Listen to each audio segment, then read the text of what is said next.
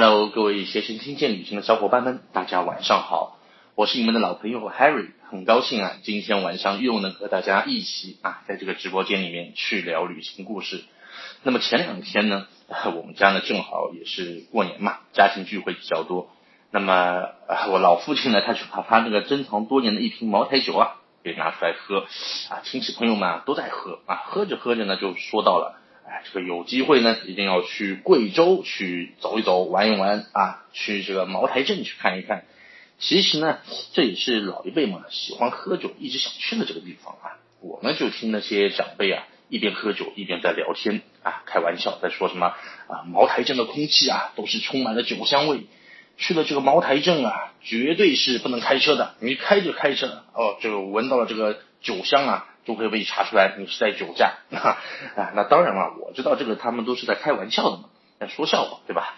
其实呢，如果说真正要去贵州的话，可不单单只是茅台酒是那么出名的啊！一提到贵州的话，能够想到的东西还是非常多的。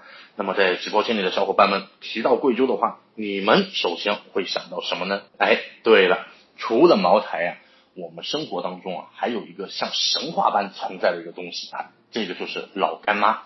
啊，这个老干妈也是在贵州的，老干妈是可厉害了，可谓是世界饮食调味界中啊，这个中国的一张明信片了，对吧？还有像这个威宁火腿，哎，也是贵州的这个传统特产啊，相传有着六百多年的这个历史了啊。还有喜欢喝茶的朋友们也是比较了解的，像这个呃凤岗信息绿茶，对吧？还有这个都韵毛尖茶啊，还有个石仙台茶啊，梵净山的这个翠峰茶。啊，余庆的这个苦丁茶等等，这些呢都是贵州相当有名的这些名茶了。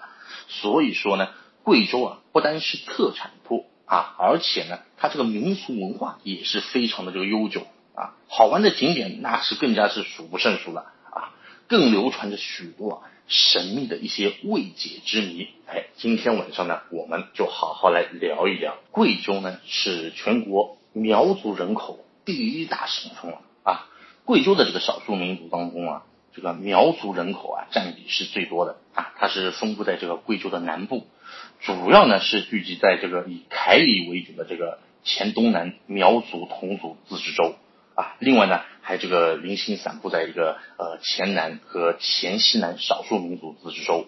那么苗族呢起源非常古老啊，它甚至可以追溯到这个炎黄时代啊，这个是非常。古远的了啊，那么传统习俗也保留的比较好。那么苗族的这些吊脚楼啊、服饰、银饰等等，都是让人印象非常深刻的。那除了苗族之外呢，还有其他的一些少数民族啊，像比如说像布依族啊、侗族啊、土家族，对吧？还有彝族、仡佬族、水族、回族等等。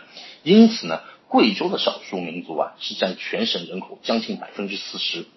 也正因为有着许多的少数民族文化啊，所以呢，吸引了很多的朋友们前去旅游，对吧？